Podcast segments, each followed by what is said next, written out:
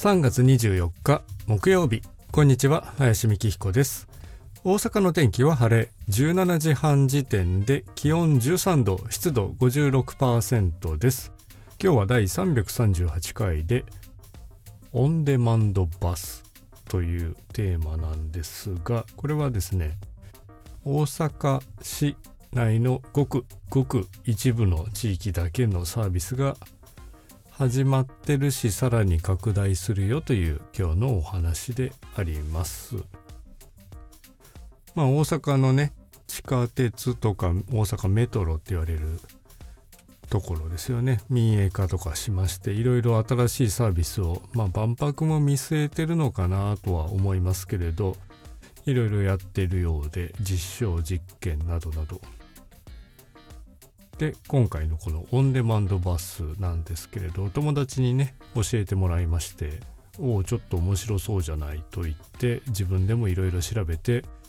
スマホのアプリをダウンロードしたりとかしてみたんですけれど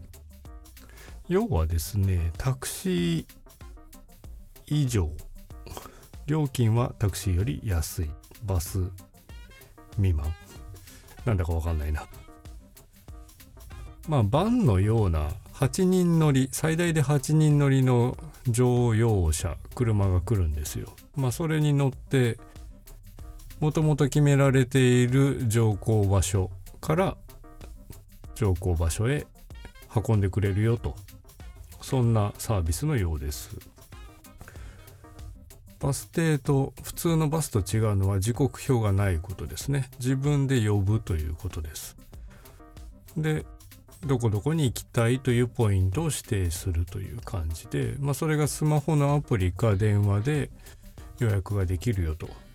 でその自分自身はその乗降場所にやる行くと。で車がやってくると。料金は北って言ってあの梅田の辺りですね。大阪市北。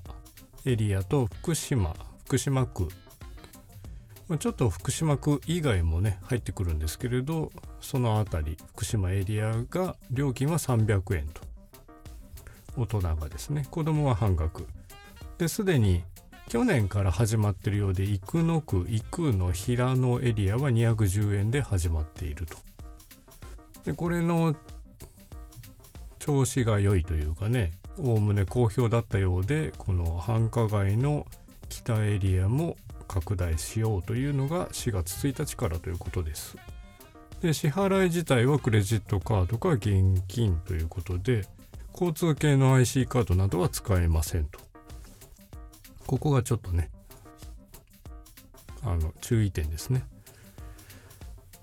でまあ大阪昔は赤バスっていうのがあったんですよね小さい普通のバスよりだいぶ小さいで料金100円とかいうね。ですごくこう細かいというかね細い道を行くような感じでやっぱり高齢者な方というか病院とかねあとなかなかあの長屋街というかね細い道に赤バスは入っていけたんですよね、まあ、そういった意味で病院通いの人とかはすごく利用していたんですけどほぼね空気を運んでたというかね全然乗ってないのにこうぐるぐる回ってるっていう意味で赤字路線だったっていう感じで廃止されましたけどそれの復活版というかね最近の令和版といいますかね。そういった形で再開しようとしてるようです。なので高齢者の方病院通い定期もありますからそういった意味ではすごくここからここって毎回行くような場合はまあ使いやすいんじゃないかな。タクシーよりは全然安いですしね。で普通のバスとかでは入れない場所に来てくれると。で車椅子のね乗降もできる。全部じゃないようです。なので、まあ、この辺は人それぞれ難しいかもしれないですけれどまあアプリのね Google マップを利用しておりましたけれどその乗降場所見ると車椅子対応カーとか不可とか書いてまして、まあ、その対応の大丈夫なとこだと乗ったり降りたりができるよという感じではありました。まあ、ちょっと自分自身の活動範囲にも結構つながっているので使うだろうな使ってみたいなと思うサービスではありますね300円というのが絶妙な金額。普通のバスが210円なんですよね。でまあタクシーとか乗ると距離にもよりますけど600円1000円それ以上とかなりますが。